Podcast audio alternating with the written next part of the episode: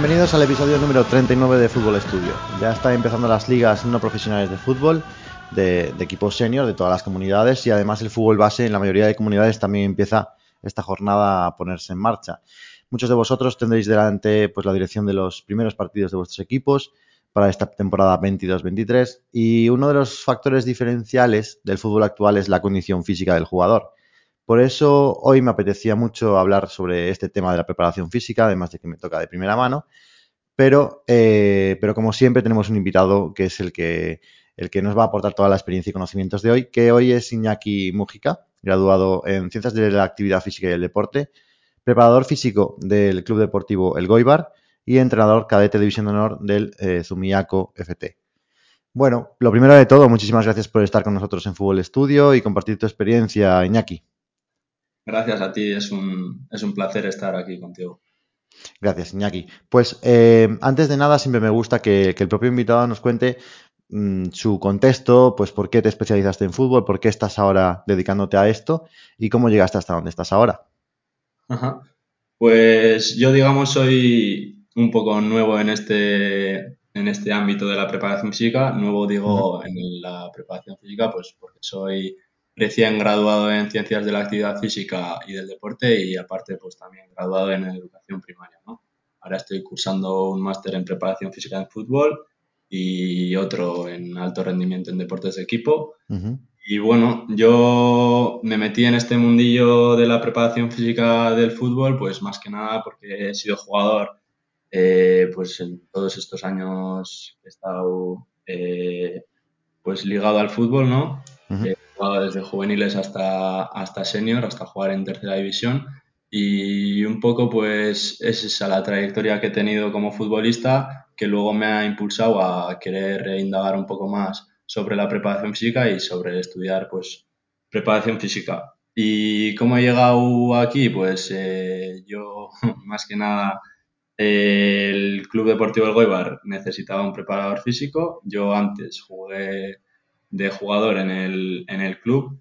Ajá. Un poco por eso, ¿no? Eh, conocí al entrenador y me preguntó pues un poco así, ¿no? Eh, pues en un día cualquiera me preguntó, ¿qué tal? Eh, necesitamos un preparador físico que va a dejar el que está ahora y ¿qué te parece si te incorporas a la plantilla?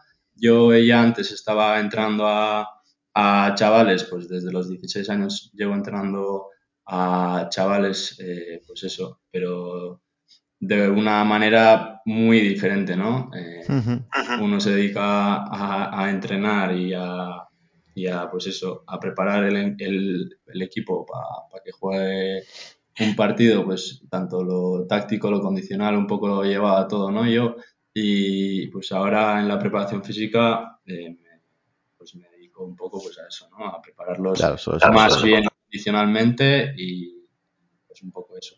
Pero eso, yo también estoy ya terminando el UEFA A, el curso UEFA A de entrenadores, y pues un poco eso, ¿no? Todo, todo lo que sea fútbol, todo nos viene bien. Bueno, eso es una entrada súper común, eso de partir de, de, un equipo en el que ya estabas, en este caso jugando, otros estaban trabajando y, y, y acceden desde entrenar un equipo de fútbol base hasta después acabar el preparado físico en un senior, etcétera. Eh, en este caso, además, eh, es una pregunta muy típica, entonces sí que me interesa que, nos, que me digas la experiencia actual, aunque estás cursándolos actualmente, en esos másters que estás haciendo, supongo que será el máster, entiendo que es el máster de preparación física de, de, de la federación, eso y, y, el entrenamiento de colectivos de, del Barça Innovation Hub, ¿puede ser? Eh, no, es eh, un máster de Seirulo, que pues uh -huh. eso, me interesaba un poco eso de la, del microciclo estructurado, pues indagar un poco más en eso y pues me decanté por este máster, más que nada pues por eso, ¿no? Por, por, pues, por tener un referente como Seirulo eh, claro. explicándote las cosas eh, tal y como las ha hecho y tal y como entiende y vive él el fútbol, pues es un, es un, es un privilegio. Pues Iñaki, entrando un poquito en, en materia, eh, ¿cómo, ¿cómo, estructuras tú tu semana de, de, trabajo? Es decir, a la hora de plantear qué objetivos vas a hacer esta semana, eh, qué vas a trabajar con los jugadores, eh, antes de, de, hacer la pregunta total, ¿cuántos días a la semana entrenas? Sí, ahora mismo estamos entrenando cuatro días a la semana. Ajá. Estamos en una categoría de división de honor regional, una categoría más baja a tercera división. Sí. Y nuestra intención es pues eh, quedar en lo alto de la tabla y a ver si con suerte este año conseguimos el ascenso, que el año pasado eh, estuvimos a puntito, pero no, no se consiguió. Bueno, un equipo potente entonces. Eh, ¿Y cómo estructuras esa semana entonces? En cuanto a los objetivos que te marcas para cada día de esos cuatro días eh, previos al partido, em, ¿los objetivos salen de una planificación anual? ¿Es, ¿Va en función del ciudad del partido? ¿Es algo que hablas con el entrenador cada semana? ¿Cómo funcionáis? Sí, pues mira, eh, no me gusta planificarlo directamente en la temporada entera, porque creo que el fútbol es mucho más complejo que eso, ¿no? Y la temporada también, eh, pues a lo largo que va avanzando la temporada, al final las cosas van cambiando, los futbolistas van cambiando, las necesidades del equipo también cambian y las necesidades condicionales, pues eh, también, ¿no? Entonces, eh, lo que me gusta a mí, junto con el entrenador, es hablar a principio del mes y en base a lo que quiere trabajar él, eh, tanto lo técnico-táctico y lo que considero yo que hace falta trabajar en, cuanto a lo condicional, eh, estructuramos un poco el mesociclo, pero pues en líneas generales, ¿no?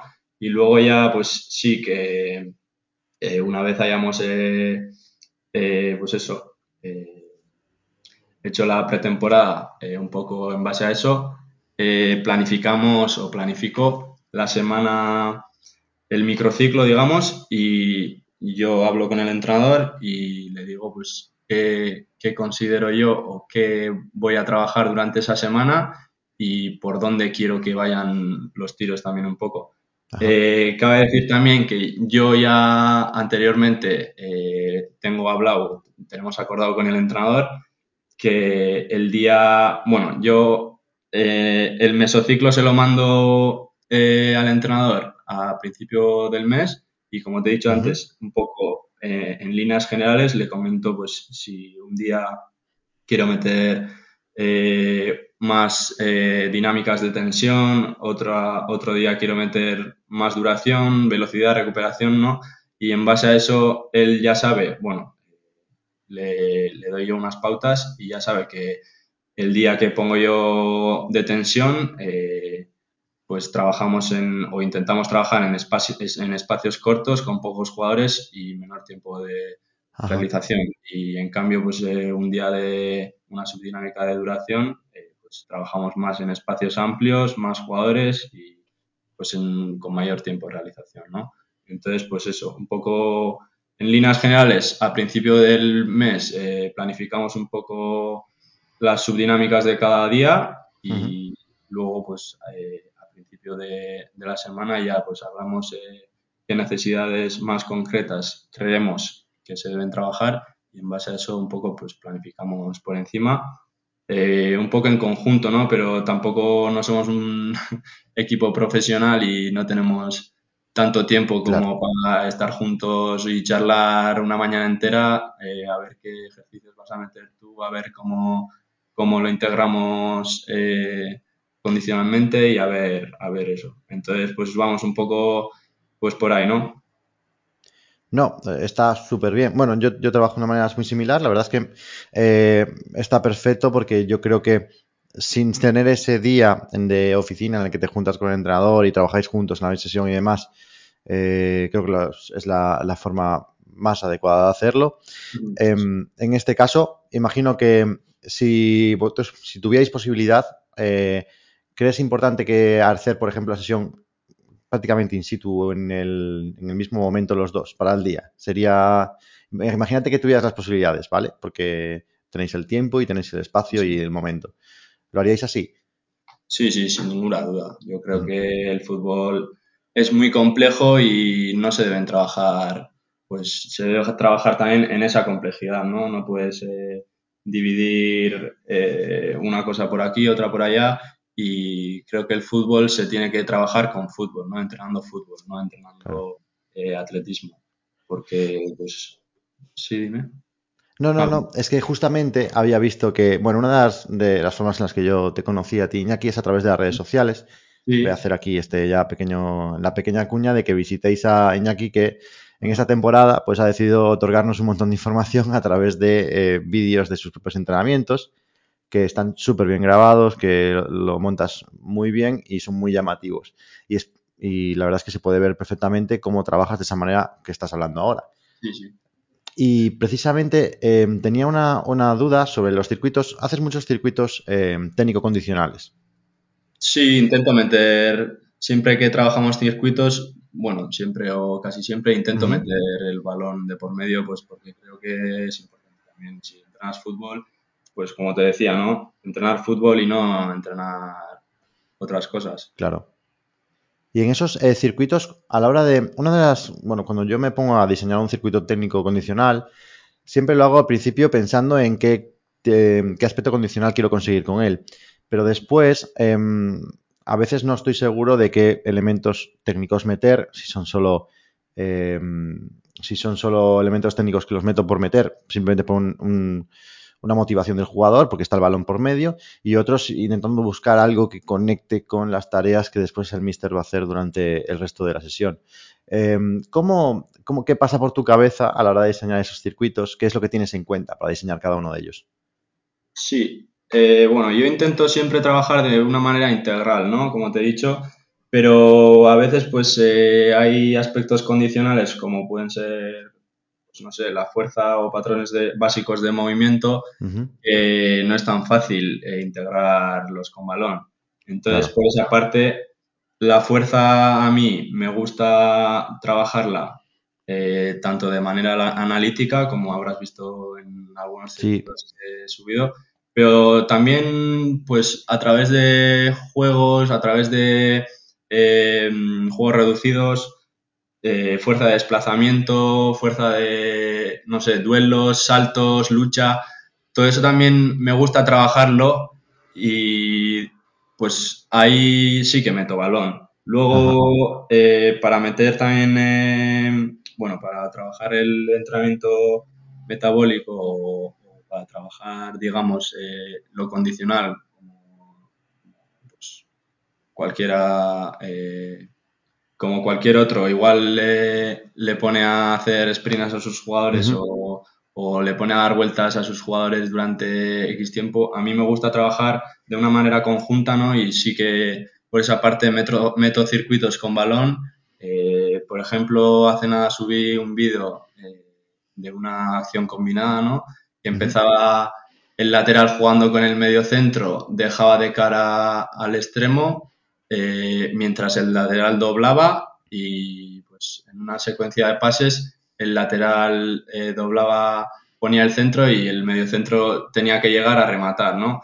Y con circuitos así simples pero, pero dinámicos y que todos los jugadores estén siempre en movimiento, al final también se puede trabajar lo condicional y no solo con lo condicional, también trabajas eh, pues eso, los pases, los tiros, las finalizaciones y eso luego al final los jugadores también lo agradecen porque psicológicamente, aunque no lo parezca, eh, ponerte a dar vueltas o hacer un parlek eh, no es lo más motivador para el jugador, ¿no? Y nosotros, eh, ya nos, nuestros jugadores aún más, siendo jugadores amateurs que vienen de trabajar o vienen de la universidad a la mañana, pues no les apetece mucho eh, que les pongas cuatro conos y se ponen, que se pongan a correr. Y eso, y, y aún más, eh, pues sin disponer de, de, muchas horas de campo, ¿no? Porque uh -huh. tampoco disponemos de todas las horas del mundo eh, de campo y hay veces que entramos en medio campo. Entonces, eh, pues toca priorizar también lo que queremos trabajar y, y aprovechar ¿no? esa, esa, esa hora o ese tiempo de, de campo para hacer pues cosas con sentido y cosas que incluyan fútbol. ¿no? Y con, con, los recursos que tienes tú a tu mano, que ahora me contarás cuáles, cuáles son, eh, ¿qué cómo, ¿cómo, te aseguras de que lo que estás haciendo eh, repercute en el jugador? Me, me, lo voy a explicar mejor porque ha quedado un poco rara la pregunta. Básicamente lo que te quiero preguntar es eh, de qué forma controlas la carga de entrenamiento o, o saber eh, si efectivamente pues estás haciendo tu intención es em, que el circuito se base en, hoy trabajar la, capacidad anaeróbica y que más o menos estamos en lo cierto en eso, o que eh, el objetivo era la velocidad y sí, o la fuerza y, estamos trabajando eso. Sí, pues yo a final de cada entrenamiento les paso la escala de Borg, eh, de fatiga, ¿no? Eh, RPE, también conocida. Y, aparte, pues la escala de wellness, me gusta ser, cercano y no les, no les paso un formulario y les voy preguntando a ver qué tal, qué tal se encuentran de piernas, de a ver si están, pues eso, cargados del entreno anterior, del partido, y me gusta ser cercano con ellos y ellos también son, son sinceros y, lo que he podido ver hasta ahora es que, que pues, funciona, ¿no? Eso de de hablar con los jugadores y, que te comenten a ver qué tal están. Y luego, pues eso, ¿no? Eh, les paso la escala de Borg a final de cada entrenamiento y en base a eso, pues yo voy controlando la carga y, pues un poco eso, ¿no? Controlo la carga media, eh, el volumen de entrenamiento y pues sacamos la carga crónica, la carga aguda y, un poco pues la forma, ¿no? Que es la, división entre la carga aguda y la... En cuanto a la carga, el cálculo de la carga, supongo que lo haces de forma estimada, tipo como, mm, em, bueno, eh, a través de las diferentes eh, métodos que, hay, pues, em, de papers como los de David Casamichana, que son los de los que otorgan puntuación a los reducidos, este tipo de cosas. Sí, sí. Sí, eso es. Un poco, pues eso, ¿no? A ojo porque no tenemos GPS, pero también sabiendo pues qué es lo que estamos trabajando, qué, aspecto condicional queremos trabajar y, pues eso, eh, basándote un poco en el tiempo de, trabajo de cada, de cada tarea, ¿no? Y luego pues, eh, pues eso, multiplicarlo por la especificidad de cada, de cada tarea y sacar un poco a ojo o, pues un poco de esa manera, ¿no? La, carga de, cada tarea, de, de la sesión y luego pues comparar eso un poco con, la escala que te han dado los jugadores y, y basarnos un poco en eso. Perfecto, no, suficiente para no al no tener GPS, eh, poco más se puede, se puede hacer. Y por aquí han pasado bastantes preparadores físicos y en, general creo que todos estamos de acuerdo en, que si eso se hace bien y sobre todo el tema de RP y si tú tienes la confianza de tus jugadores, eh, al final es una una señal de, lo que ha sucedido en el entrenamiento súper, súper valiosa. Sí, sí. Además tenemos un grupo de jugadores pues excepcional, ¿no? Y se esfuerzan un montón y todos todas las tareas que proponemos siempre las hacen con ganas, con, con, intensidad y por esa parte no tenemos ninguna pega ni ninguna queja pues, a la hora de planificar los entrenamientos. He visto también a través de, tu perfil de Twitter que em, eres eh, fan, bueno, también al final entiendo, empiezo a entender por qué te gusta ese máster de, Paco Cirulo, em, que eres fan del entrenamiento coadyuvante, que, aquí también lo hemos alabado mucho y hemos dedicado un podcast a él. Em, ¿Este trabajo lo haces siempre dentro del gimnasio o también les, al que le interese eh, les realiza rutinas para fuera mm, del campo, para realizar en su gimnasio personal o lo que sea. ¿Siempre son forma parte de la sesión o también son eh, parte extra? Sí, pues mira, eh, nosotros no disponemos de gimnasio propio como, pueden disponer otros clubes con más nivel o, pues eso, ¿no? o otros clubes de mayor profesionalización. Eh, pero sí que tenemos mucho material en el club y utilizamos un poco ese material para meter pues entrenamientos de fuerza, de, movilidad, de, pues todo ese entrenamiento que puede ser eh, extra al jugador para que esté en las mejores condiciones posibles eh, para después afrontar el partido, ¿no? Entonces sí que me gusta pues un lunes de recuperación, un martes de, de subdinámica de tensión o incluso un jueves de duración, según también eh, antes del entrenamiento meter algún circuito de fuerza o de movilidad o algún tipo de, estímulo mínimo para que los jugadores, pues más que nada, para que vayan interiorizando cuáles son los, los, patrones de movimiento y un poco la técnica de cada ejercicio, ¿no? Para que luego ellos lo realicen pues en casa o en el gimnasio o fuera del entrenamiento. Pero pues por esa parte sí que tenemos esa limitación de no tener, de no disponer gimnasio propio, pero, pero pues eso, eh, también hay jugadores que, que, piden trabajo extra para hacer, para hacer fuera, del, fuera, del terreno de juego o, en su tiempo libre y por esa parte no tengo ningún problema en, en mandarles algún, algún planning o, o, algo para hacer. Pero sí, me gusta trabajar la fuerza porque creo que es básico para el fútbol, para, todo, para la velocidad, para la potencia, para todo. Y, y, por esa parte, pues sí que me gusta trabajarlo de manera un poco analítica y luego ya más eh, la potencia aeróbica, la, la, anaeróbica y todo eso ya me gusta meter o integrar más el balón y, ahí sí que sí, balón, pero sí. Eh, en estos circuitos sí que me gusta trabajar de forma aislada y, centrarme en la ejecución de los movimientos bien y que la técnica sea la correcta. Cuando realizas este tipo de ejercicios em, que se realizan en el campo y generalmente eso, al final, cuando estás en un gimnasio y le tienes que decir a un jugador, mira, vas a hacer eh, un trabajo de pierna, pues es mucho más fácil. Al final vas a hacer sentadilla, tres series, ocho repeticiones, em, este es el peso que tienes que coger, se calcula el REM incluso, etcétera. Ahora bien, cuando ahora tengo eh, a 22, 23, 24 jugadores que tengo un, tiempo determinado que tampoco me puedo salir de él porque luego hay más tareas que realizar. Eh, igual el material incluso solo tengo dos y voy en forma de circuito. Es que eso es algo muy habitual que pasa siempre. Sí, sí, sí, sí. Em, ¿Cómo piensas tú? Eh, ¿cuántas, cómo, ¿Cuántas repeticiones hacen? ¿Cuánto tiempo? ¿Utilizas algún tipo de fórmula? Eh, yo, como tampoco disponemos de ningún encoder para, pues, para velocidad de ejecución y, medir un poco la pérdida de esa velocidad para, para medir la fatiga, me guío un poco pues eh, a tiempo, ¿no? Y pues me gusta hacer circuitos a tiempo y que los jugadores vayan, vayan realizando cada ejercicio a un tiempo determinado o repeticiones determinadas, según cuál sea el ejercicio también. Pero sí, me guío por el tiempo más que nada y por el número de repeticiones, según cuál sea el ejercicio. Vale, perfecto.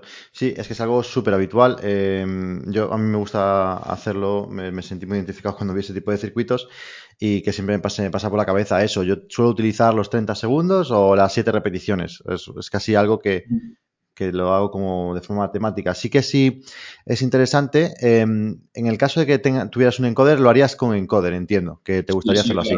Si tuviese un gimnasio propio que podemos meter peso, porque también es otro, otro inconveniente pues, que, que, estamos justitos de material, ¿no? Porque tampoco disponemos de todos los discos del mundo, de todas las barras del mundo y, y pues por ese aspecto, si tuviese un gimnasio propio con pesos y, demás, pues sí que me gustaría trabajar con un encoder para medir, eh, pues eso, ¿no? La velocidad de ejecución y, y, guiarnos por la fatiga de cada jugador, ¿no? Porque pues no es lo mismo medir la fatiga relativa de, cada jugador que ir a lo fácil y hacerles un minuto de ejercicios, pues que con un mismo peso para todos los jugadores, porque tampoco podemos ir eh, individualizando ese peso a cada jugador y por esa parte, pues sí que pues, tenemos una limitación real y, se hace lo que se puede y, pues eso. Bueno, yo creo que aquí hay que seguir siempre la máxima de que es mejor hacerlo que no hacer nada. Al final, eh, yo creo que por, los años de experiencia sí que funciona, eh, aunque no sea lo más óptimo que puede ser. Mm. Hablaste un poquito antes, ah, bueno, antes casi al principio del todo, de tu relación con el Mister de cara a, gestionar el diseño de las tareas. Que eh, me gustó que, que dijiste que dentro de ese diseño de la semana em, cuenta con el entrenador cuenta eh, con tu opinión acerca de cuáles son las dinámicas de tiempos, espacios, etcétera, para eh, utilizar en las tareas. A nivel práctico en, la, en, semana a semana, ¿qué tal se lleva esto? Porque a veces eh, el entrenador quiere realizar algún tipo de tarea y, y, pues no encaja con lo que con lo que debería ir en ese día. No sé si esto lo lleváis a rajatabla, si sois flexibles con este tipo de cosas.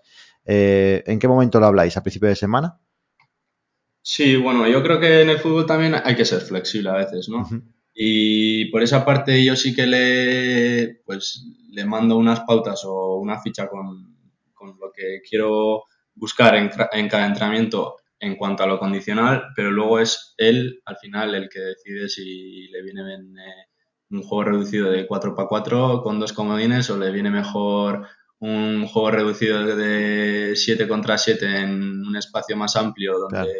los metros cuadrados por jugador son menores o, o, qué, ¿no? Entonces sí que en líneas generales eh, pues intentamos siempre que en una subdinámica de tensión los espacios sean cortos y cuando digo corto me refiero a menos de pues no sé, 125 o 100 metros cuadrados por jugador uh -huh. y, y, con menos tiempo de realización, ¿no? Con jugadores, pues con menos jugadores.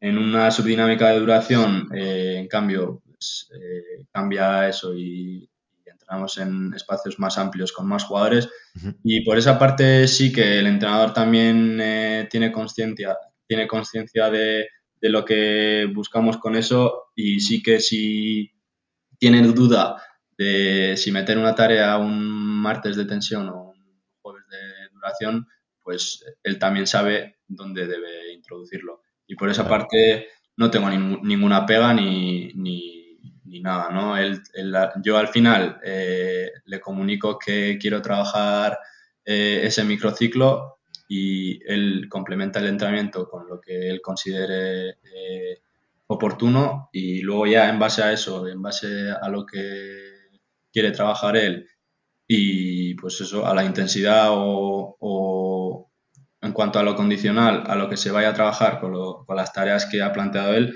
yo o modifico mis tareas o meto algún, algún trabajo extra a final de, de cada sesión o de las sesiones que, Ajá. que entiendo que, que, tienen que tener más carga en el jugador. ¿no? Claro, hay un día en concreto que a mí esto me parece eh, la, el día más difícil de hacer, que mm. es el, en general, el viernes, eh, si seguimos un poco la metodología tanto de predicción táctica como de, de entrenamiento estructurado, Sí. que, que, como se trabaja en eh, velocidad, eh, la parte de, de las tareas de, del entrenador eh, no siempre encajan o no sé bien cómo encajarlas en que tengan relación también con el contenido condicional. Eh, ¿Cómo, en este sentido, ¿qué, qué, cómo lo hacéis vosotros? Pues nosotros en un día de velocidad o una subdinámica de velocidad entendemos que no solo se tiene que trabajar la velocidad eh, pues de manera, pues como siempre lo hemos entendido, ¿no? Como algo, hago unos sprints a principio de entrenamiento, unas escaleras, unos sprints, unos uh -huh. juegos de, pues eso, tres en raya o lo, lo típico, ¿no? Sí. Eh, entendemos más como acciones discontinuas que se vayan, que se vayan a dar en el, en el partido y, y un día para, para, para, poder trabajar también esas acciones de manera más aislada o más centrándote en cada acción y, y metiéndole la velocidad pues de una manera más, más real, ¿no? Porque ¿para qué te sirve hacer un 3 en raya luego en un partido, ¿no? Que, no te digo que esté mal, ¿eh? Que todo lo que digo es opinión mía y lo que hago yo. No digo que esté bien o esté mal. Pero un viernes, eh, pues eso, entiendo yo que claro que puedes meter sprints o, diferentes acciones a principio de entrenamiento, pero entiendo yo que es mucho más efectivo y, y para el jugador también eh, pues mejor o más eficaz entrenar uh -huh. acciones discontinuas o, o, la toma de decisión de, de, cada jugador, ¿no? Y trabajar de una manera, pues eso, conjunta con el entrenador, pero siempre de, de una manera más global y más centrándote en el juego, ¿no? Sí, pues la verdad es que me parece muy interesante ese punto de vista, porque es verdad que muchas veces, por comodidad, eh, el viernes te centras en, venga, unas salidas, un poquito de coordinación, algo de técnica de carrera y un jueguecito de persecución o de un, bueno, el típico juego de cohesión y luego ya a veces incluso reducidos y partido.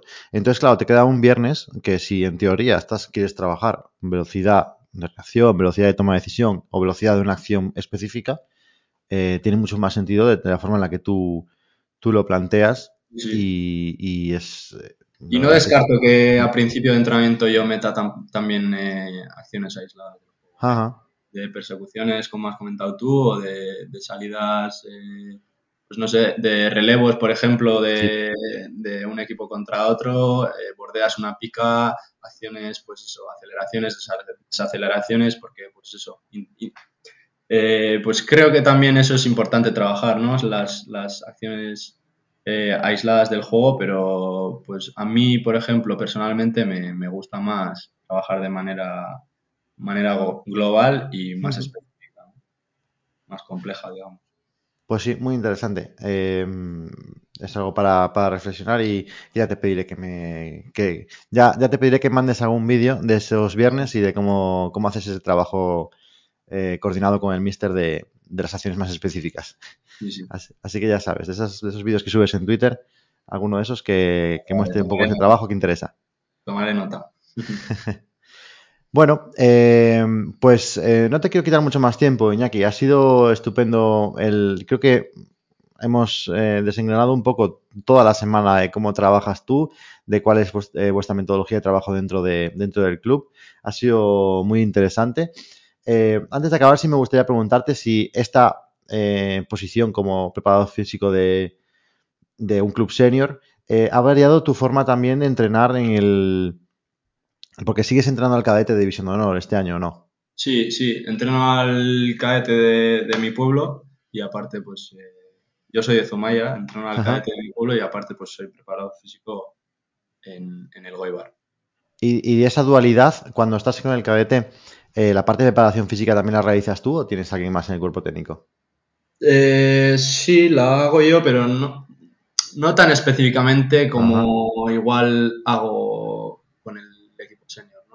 Creo que también la etapa evolutiva es diferente y, en un equipo cadete no, no considero tan importante eh, quitar tiempo, porque siempre hay que saber, eh, pues eso, ¿no? Priorizar qué queremos trabajar y, y con, pues con el tiempo que tenemos el campo y el tiempo de entrenamiento que tenemos, a veces considero más importante entrenar fútbol, ¿no? Como te he dicho antes, que entrenar unos sprints o entrenar, eh, pues yo qué sé qué, ¿no? Eh, pero sí que en etapa cadete, por ejemplo, sí que me centro más en, movilidad y en, meterles pues, esos patrones básicos que vayan aprendiendo ellos, pues eh, como puede ser una bisagra de cadera, pues una sentadilla, un, peso muerto y que vayan ellos también aprendiendo la técnica o la ejecución de esos movimientos, ¿no? Que luego, al fin y al cabo, en el partido se van a dar eh, acciones de uno contra uno donde tengan que girar, tengan que frenar, acelerar y, esas aceleraciones y desaceleraciones sí que me gusta, sí que me gusta introducirlos en, en etapa cadete también. En el senior también, pero en el cadete igual, incluso más, porque considero que desde pequeños hay que hay que enseñar al futbolista eh, pues tanto a acelerar, pero también como a desacelerar, ¿no? Porque a veces eh, nos, olvidamos de eso y, nos centramos mucho en aceleración, en hacer sprints lineales, eh, donde el jugador, pues sí, va a ir va a ir muy rápido y va a ir recto, pero, pero pues, pues luego igual no sabe frenar y de ahí también vienen tienen las lesiones de, cruzado o de, tipo de. Sí, es cierto. La verdad es que muchas veces trabajamos la velocidad eh, en tipo sprint y, vas decelerando pues muy gradualmente, con tres metros de distancia para ir frenando poco a poco, y luego mm. resulta que el juego te demanda frenar en, en un segundo, en un metro, y no eres capaz o, colocas mal el cuerpo o, y puedes producir lesión. Es muy interesante introducir esto en cadetes. Sí, sí, sí. Incluso giros y cambios de dirección en un espacio corto, en, un espacio de uno, uno por uno. Eh, al final, en el, en el, juego se van a dar esas situaciones y si no, no las entrenamos, si no, no les damos esas, esas herramientas a los jugadores para, para aprender a cómo acelerar, cómo desacelerar y cómo girar, ¿no? que creo que son pues, los tres eh, los pilares de, de, cualquier, de cualquier habilidad de movimiento, pues, pues al final eh, estamos, no sé, fastidiando al jugador, ¿no? Otra conclusión interesante que me llevo de la, de la, charla contigo hoy, porque es para reflexionar el tema de lo, poquito que trabajamos ese tipo, esos tres aspectos que, como tú dices, son súper importantes y, y, no los tenemos en cuenta en un, juego en el que se producen todo el tiempo ese tipo de acciones. Otros deportes como el tenis o, o, el voleibol mismo lo, trabajan continuamente porque son conscientes de que eso ocurre. En el fútbol parece que no somos conscientes de eso. Sí, siempre, siempre entramos de manera lineal, ¿no? Hmm. Entonces yo pues siempre también intento meter eh, pues esos movimientos de esos giros, esos todos, todas esos eh, todas esas habilidades motrices que luego se van a dar en el juego. Claro. Genial, Iñaki, pues ha sido fantástico poder charlar contigo, que nos, trajeras aquí toda tu experiencia y conocimientos. Eh, está abierta la puerta para que vengas de nuevo y nos sigas contando más cosas de las que estás aprendiendo en el día a día y de las que utilizas. Te seguiremos en redes sociales y animo a que la gente lo vea porque de verdad que el contenido que haces eh, es de bastante calidad. Así que nada, muchas gracias por estar por aquí y y hasta la siguiente. Gracias a ti, hombre. Un saludo y, un placer haber estado, haber estado aquí.